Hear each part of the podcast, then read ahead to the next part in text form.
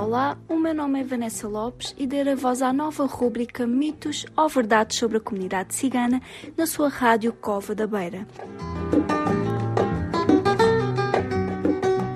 O projeto Par e Passo é promovido pela Beira Serra no âmbito do FAP, Fundo de Apoio à Estratégia Nacional para a Integração das Comunidades Ciganas e apoiado pelo Alto Comissariado para as Migrações.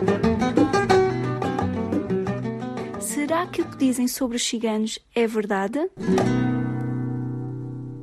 Os ciganos têm sempre uma alcunha. Será que têm? Era frequente entre os ciganos, sobretudo os mais velhos, serem conhecidos unicamente pela sua alcunha. Muitas vezes, só a família mais próxima sabia o seu nome de registro. Este hábito surgia associado muitas vezes à tentativa de criar uma dupla identidade e de não ser possível identificar as pessoas.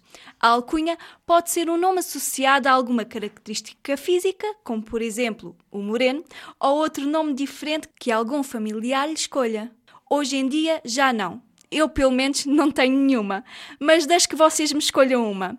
Esta foi a rubrica de hoje. Até ao próximo programa.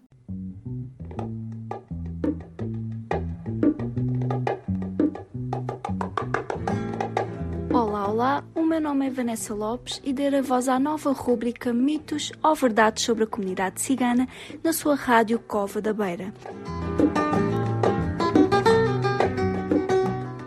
Projeto Par e Passo é promovido pela Beira Serra no âmbito do FAP, Fundo de Apoio à Estratégia Nacional para a Integração das Comunidades Ciganas e apoiado pelo Alto Comissariado para as Migrações. Será que o que dizem sobre os ciganos é verdade?